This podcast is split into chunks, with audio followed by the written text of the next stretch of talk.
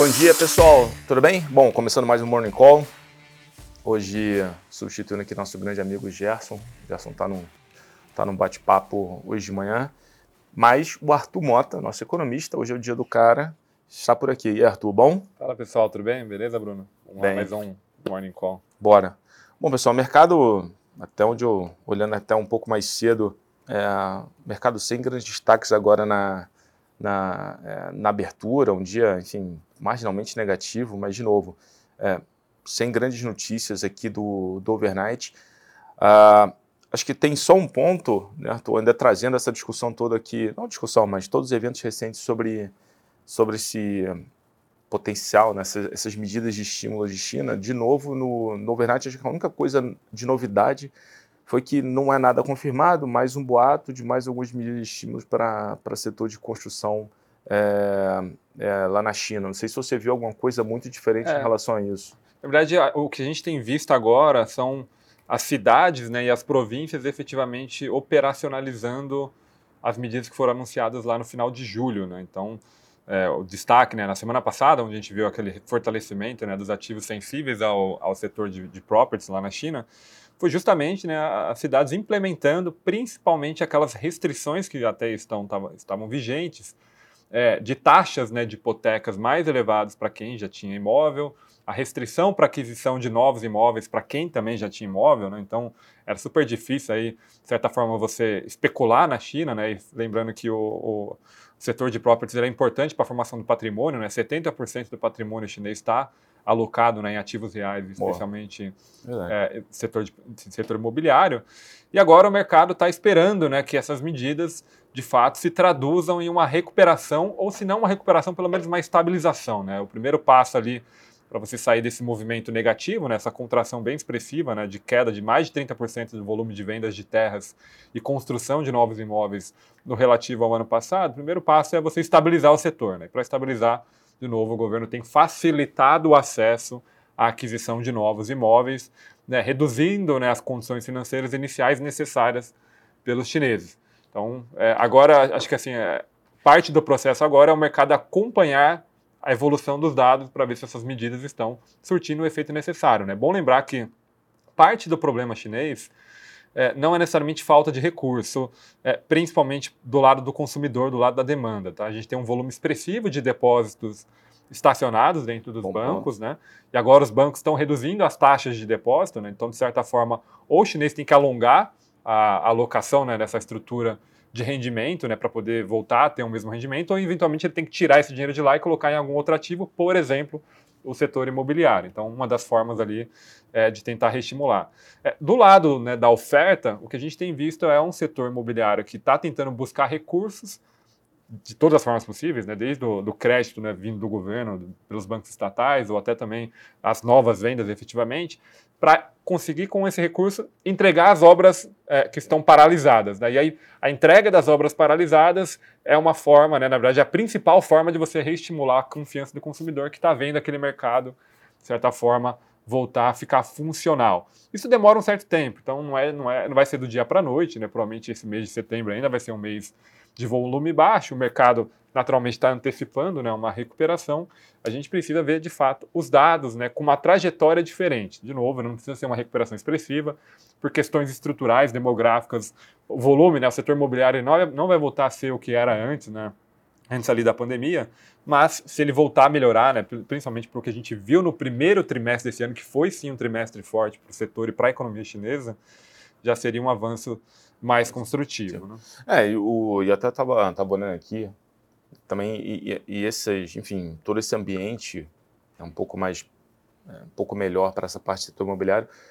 Nesse overnight, as, as empresas, né, os ativos mais distress ligados à parte de, de home builders, né, de real estate, enfim, do setor imobiliário, as empresas listadas na China, elas estão de fato raliando, né, os ativos estão respondendo positivamente, justamente devido a essa questão toda, enfim, das medidas do, do governo chinês. Teve também uma declaração do próprio Xi Jinping, né, ontem à noite, é, falando que a China vai entregar os 5%. O Li, perdão, o, Li Keqiang. É, que é o, o premier, premier exato. Verdade, o Li Keqiang. Reiterando que a China vai entregar né, os 5%, e acho que partindo da premissa que os 5% já estava sendo ali, parte do mercado já estava duvidando um pouquinho é, desse, dessa, desse PIB, né, dadas essas questões de mercado imobiliário, isso acaba sendo um pouco mais de flow, fluxo notícia positiva aqui para a história. Né? Perfeito. Acho que o ponto é esse, né? É, muito embora seja difícil alcançar os 5%, ele ainda é factível, tá? A gente tem 4,8% de crescimento, então tá ali ao redor de 5%, né, se a gente for é, supor né, que eventualmente num trimestre ou outro você tem uma surpresa altista, principalmente o último trimestre. Então, é, é, estatisticamente é factível. Mas mais do que só sinalizar esse ano, é importante que o governo tenha essa cabeça pró-crescimento, né, que continue com essa cabeça pró é, estabilização e recuperação do crescimento, para garantir também 24. Né? Então, Boa. parte do desafio do governo chinês é garantir a estabilização da economia agora, eventualmente a recuperação no quarto trimestre e aí entrar em 2024 sem ter uma dor de cabeça de crescimento. Tá? Hoje a gente projeta 4,6 para o próximo ano, então daria, né, se tiver uma surpresa positiva no curto prazo, para, para buscar os 5% no ano que vem, mas já tem agentes no mercado que estão precificando, né, estão projetando 4% de crescimento. Então, você está falando de 100 bases aí, assumindo que o governo mantenha a, a, o target né, de 5% no próximo ano. Então, de certa forma, é uma, uma bola que o governo não pode deixar, não pode deixar cair. Obviamente, até pelo nosso viés aqui do Brasil, a gente foca né, muito no setor de property, setor imobiliário, que é naturalmente é, o principal aí, causador né, de uma desaceleração, mas é, a gente precisa ver também a demanda doméstica voltando a reacelerar. Tá? Que foi o que puxou o, primeiro, o crescimento do primeiro semestre.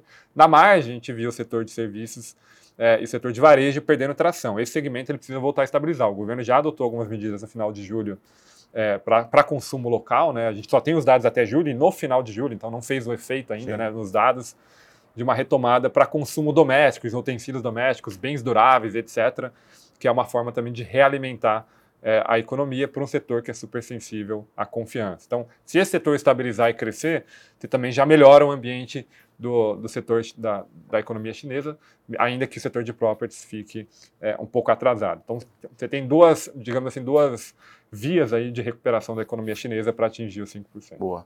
Bom, partindo aqui para o restante da agenda global, o dia hoje está realmente muito mais ligado ao mercado externo. É, bom, hoje a gente tem ISM, né, dados de atividade da economia americana Deixa eu pegar exatamente o horário aqui, 9 e meia da manhã, se não estou enganado. Não, é 11 horas, horas da é. manhã. E você tem o Badge Book às 3 horas da tarde, que é o, né, o livro Badge do, do Fed, onde ele comenta um pouco mais sobre a, a visão de atividade, né? enfim, dá-lhe um pouco de pulso da, da, da economia. E, bom, Arthur, só pegando esse gancho dado, dado o calendário, e aí trazendo um pouco também para a discussão esse movimento recente do oil, muita gente perguntando se de fato esse movimento recente do oil que foi acho que um pouquinho do que aconteceu né, ontem com a questão dos juros mais longo americano, a, a, curva abriu. Antes de você falar um pouco do que a gente espera para os dados de atividade de hoje, movimento recente de petróleo, é, que obviamente vem à mercê de uma redução da percepção de recessão da economia americana, enfim, da, da China eventualmente estabilizando, tem a questão do mercado físico também que está um pouco mais apertado. Esse rally, ele pode gerar alguma é, desancoragem de, por parte da é, por parte, é, por parte da inflação, né? Isso pode levar o Fed a um, a um movimento diferente do que está precificado em termos de juros? É, acho que vai depender da intensidade, da quantidade desse rally, né? Pelo que a gente viu até agora, né? A gente está falando de um barril ainda abaixo de 90, o potencial é mais limitado, até porque boa parcela da, da média ali do, dos preços no segundo semestre do ano passado foi mais elevada do que isso. Né? Então, o próprio efeito base da inflação ela continua sendo negativa, ainda que na margem né, a variação mensal da inflação fique mais pressionada. O Fed normalmente não reage tanto à pressão de itens voláteis como o caso de energia. Né? Inclusive, o próprio governo americano reage mais, ele começou a usar as reservas estratégicas e não necessariamente o Fed.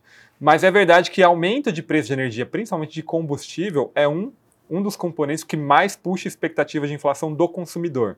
Então, o Fed tem a pesquisa do consumidor, o ECB também tem uma pesquisa é, feita com os consumidores, feita ao mercado, inclusive foi divulgada ontem, e junto com o aumento de preço de energia, voltou a acelerar as expectativas de três anos, né? ela acaba afetando as expectativas mais longas. Então, de certa forma, é um incômodo. Não um incômodo suficiente para o Fed é, continuar subindo juros, né, ou uhum. eventualmente mudar a sua política, mas é algo que ele vai prestar atenção é, a depender da velocidade desse movimento. Se a gente está falando de um petróleo caminhando para 100 dólares ou mais, aí sim é um problema, porque tem efeitos de segunda ordem. Né? Você imagina que o custo aumenta, você vai começar a ter repasses para outros segmentos, né, que são sensíveis ao mercado de energia e ao mercado de petróleo, naturalmente, produtos derivados, né? E também lá na frente você tem efeitos de segunda ordem com reajuste salarial em função de um custo mais elevado. Então, é, de curto prazo não é, um, não é necessariamente um problema. Obviamente, o mercado sempre é, é, quase que espelha a inflação implícita longa, né? Então, se pegar os vértices de 5 a 10 anos, a inflação implícita americana é muito sensível, é quase que espelha o movimento petróleo, e foi o que a gente viu ontem né, com essa medida né, da, da Arábia Saudita, né, da extensão dos cortes de, né, da produção que já foram adotados, ou seja, a oferta continua restritiva, é, restrita na verdade, é, aí de certa forma você pressiona é, o preço, né, porque a demanda está se provando mais forte, principalmente vindo dos Estados Unidos, a China já se arrumou mais com a Rússia, né, tem conseguido comprar um petróleo mais barato, tem feito mais, menos preço no petróleo do que os Estados Unidos. A própria Índia também tem se aproximado mais do Irã, né, que tem sérias restrições aqui no Ocidente. Então, esse mercado de petróleo que a gente conhece, Brent e WTI, tem sido muito mais sensível à economia americana do que à Ásia. Né? E como a economia americana está bem forte, né, as revisões são sempre altistas né, para crescimento, do nosso lado, inclusive, é, a demanda também esperada tem aumentado no mercado de, de, petróleo ainda restritivo. E aí entrando o ISM, né? O ISM Isso basicamente é o principal indicador de atividade é, da economia americana. Dentro do emprego é o payroll, de inflação é o CPI, embora o Fed busque o PCI, o CPI ele acaba sendo antecipado, né, ele antecipa o PCI, e dentro da atividade é o ISM, tá? depois você tem vendas de varejo, produção industrial, porque ele sai de forma muito antecipada. A gente está falando do resultado de agosto já fechado é, para o setor de serviços, que é o setor que mais emprega, que tem mais gerado pressão inflacionária e que mais tem surpreendido pela sua resiliência. É, na visão do mercado, esse segmento ele desacelera marginalmente tá, de, de julho para agosto, mas permanece um patamar extremamente saudável em termos de crescimento. Então, é, o fato é que essa percepção que a economia americana e a demanda permanecerá, forte, ela vai ganhar atração se as expectativas de ISM se confirmarem hoje, né? 52,5 pontos, né? Números acima de 50 pontos são de expansão, 52,5 é uma expansão relativamente saudável de novo, a despeito dos juros estar tá super alto, né, e você ter todas as restrições. E por fim, só para finalizar aqui, é, dois pontos. O Beige Book, né, é aquele, aquele relatório que o Fed faz com os seus, seus Feds regionais para falar das economias regionais. No passado recente foi muito utilizada para tentar entender como é que estava o constraint, né, como é que estava o problema das cadeias produtivas ali, que você tinha mais os pontos anedóticos, e agora está sendo utilizada para ver como é que está a dificuldade de encontrar mão de obra nas diversas economias, nas diversas regiões do, dos Estados Unidos e nos diversos setores. Tem sido mais anedótico nesse sentido. É, e, a, e, o segundo ponto, é, a gente está na reta final, né, de certa forma, das falas dos membros do Fed. A partir de sábado come, começa o blackout, né, o período de silêncio na economia americana. Então, eles não podem comentar a partir de sábado até a reunião do dia 20.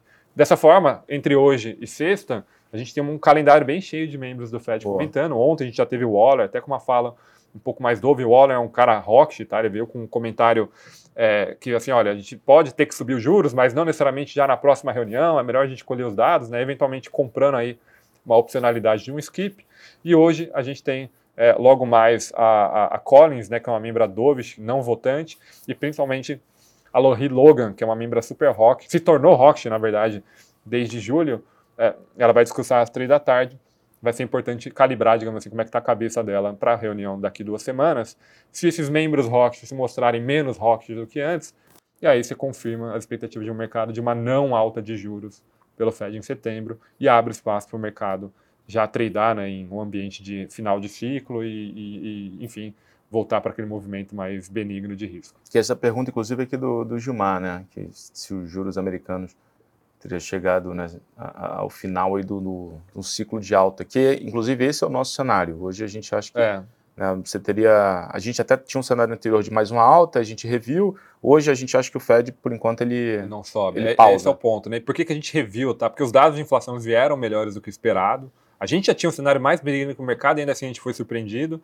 É, os dados de emprego, a gente viu o payroll na sexta-feira, é, com né, a, os, o passado sendo revisto para baixo, mostrando um mercado de trabalho menos apertado, o JOLTS indo na mesma direção, é, e tudo isso num ambiente mais benigno né, de, de sentimento, então, de certa forma, é, tirou-se a necessidade de um aperto adicional, pelo menos na nossa visão, e isso muito em função também do que a gente vê os membros do Fed comentando. A gente junta a nossa análise de fundamento macro com o sentimento do posicionamento atual dos membros do Fed, a gente entende que o, o ciclo estaria encerrado, inclusive as taxas agora estariam né, num patamar super atrativo para aplicação lá fora. Né? E se isso é verdade, você tira um risco né, de continuidade de abertura expressiva da, da curva não só americana, mas de todas é, as demais curvas no mundo, como o caso do Brasil, por exemplo. Já, obviamente é sempre difícil fazer o pico da taxa, mas a região que a gente está vendo agora, os juros longos, ali é, entre 4,20 e 4,30, é uma taxa ali super é, bem equilibrada e atrativa com o ciclo atual e compatível com o que a gente vê para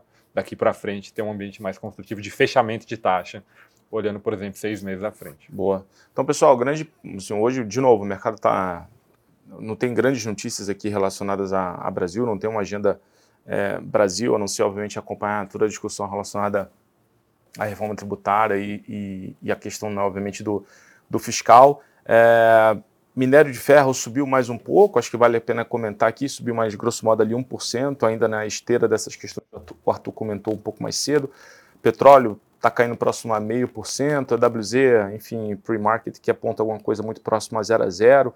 As mineradoras estão ali também caindo 0,13, 0,20. Então, assim, mercado realmente é assim, uma abertura um leve ali, a versão a risco, mas sem, de novo, sem grandes destaques. A gente realmente vai ficar muito à esteira dessa parte de, é, dos dados da economia americana, tanto ISM quanto a questão do livro bege, hoje, final do dia, fora todos os discursos né, dos membros do Fed que, que o Arthur comentou.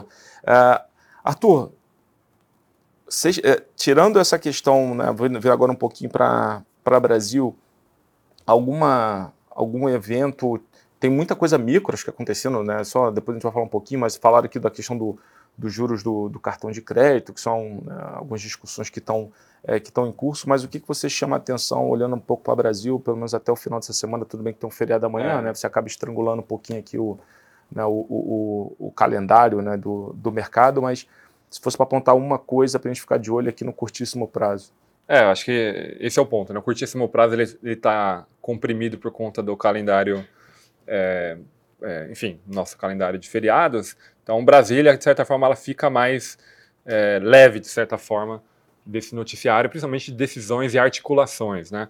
É, é bom lembrar que a gente, a gente ainda está num ciclo de política monetária é, baixista, né, de redução dos juros. Ontem a gente teve aguardado comentando é, enfim, dando, basicamente reforçando o que já tinha sido comunicado na ata, né, que vê espaço para queda de juros, né, mas ainda assim ela não viu né, as condições necessárias que o, que o Copom colocou para, por exemplo, acelerar essa taxa. Né? Então, continuidade da convergência de inflação, né? a inflação ela parou de convergir para a meta dos vértices ali de 24 25, ela está estabilizada próximo de 3,5%.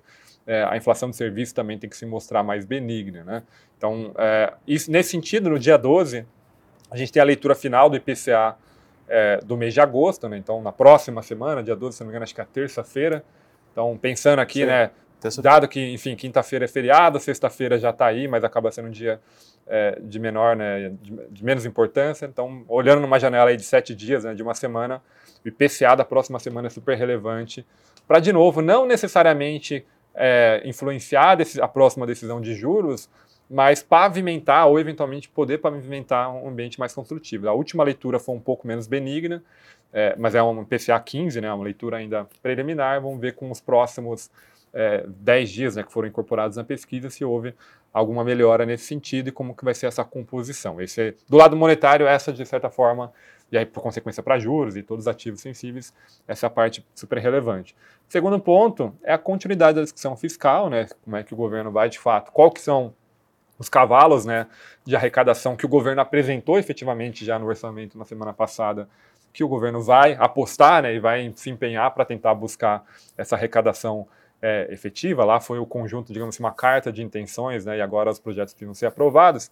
É, e parte desse processo está umbilicalmente ligado com a discussão de a reforma ministerial, que é onde o governo, de certa forma, pode ou não estabelecer sua, ou fortalecer sua base para poder efetivamente aprovar essas medidas, essa reforma ministerial ainda está digamos assim, ainda trepidando, ela está sendo desenhada de certa forma, né? O governo já tinha oferecido alguns, é, alguns ministérios, né, algumas pastas para alguns partidos, dentre eles o mais é, relevante agora que está sendo, de certa forma, um desafio, é a negociação com o PP sobre o Ministério dos Esportes, né? O PP está desejante para o Ministério, de certa forma, um pouco mais proeminente né, no cenário político-econômico do que o Ministério dos Esportes, então essa pauta, né, essa, esse equilíbrio aí de negociação ainda não tem sido fechado. O próprio Lula tem, tem pedido apoio é, para o PSDB, para o PSB, né, que é o, o partido do, do Alckmin, né, do vice, se eles liberariam, por exemplo, o Ministério de Portos e Aeroportos, né, que tem, de certa forma, um impacto né, nessa negociação um pouco maior e você faz um rearranjo de passos. Enfim, o fato é que essa discussão política ela vai perdurar e, de novo, ela é importante para formar a base do governo e, por consequência, com essa base. Destravar reformas. De reformas, todas as discussões, as medidas de arrecadação, enfim, é, reforma tributária, né? A administrativa agora tomou um certo downplay ali pelo, pelo líder da, do governo na, na Câmara, né? Mas, enfim, existem outras pautas, como a tributária, que precisam de é, um governo forte, de certa forma, com aprovação. Boa. Pessoal, e do lado do micro, só para a gente fechar aqui rapidinho, acho que vale comentar, é, a gente participou do, do tour, do Investor Tour da Vale, é, que se realizou ontem. A gente voltou, é, o banco voltou, né, a equipe do, do Leonardo, Leonardo Correia voltou realmente mais é, é, otimista né, com a questão do, da aceleração dos resultados da Vale no próximos trimestres. É, management, né, a administração da empresa muito vocal na questão da disciplina de alocação de capital, muito voltada para retorno de caixa para acionista. Foi muito debatida a questão dos temas também das licenças é, ambientais a parte de logística, mas de fato a gente fica né, mais confiante né, de que você a gente vai passou pelo pior momento da parte operacional da Vale. Tem uma nota lá no content, quem quiser ficar à vontade para dar, dar uma olhada. E sobre Recôncavo também, que o pessoal perguntou aqui no site, o papel acabou meio que atrasado, reagindo a uma notícia né, é, de que a Petrobras não vai mais realizar o desinvestimento de alguns ativos, é, e a Recôncavo ela enfim, poderia ser uma, uma compradora. Na nossa opinião, a queda de ontem ela oferece até, oferece até uma oportunidade é, de investimento interessante, dado que, na nossa visão, o ativo, o Recôncavo, ele nem precificava é, esse M&A que a própria Petrobras comentou que não vai mais é, é, desinvestir, né? o ativo que ela não vai mais desinvestir. Então, a gente continua aqui é, olhando para a tese de Recôncavo também é, de forma construtiva. Beleza? Boa. Obrigado, Arthur. Valeu pelo tempo. Boa. Obrigado pelo espaço aqui. Galera, obrigado pela audiência. Mais uma vez, agradecer a todo mundo aqui pelas perguntas enviadas. Bom, bom pregão a todos. Até sexta-feira. Um abraço, pessoal. Um abraço, pessoal. Até mais.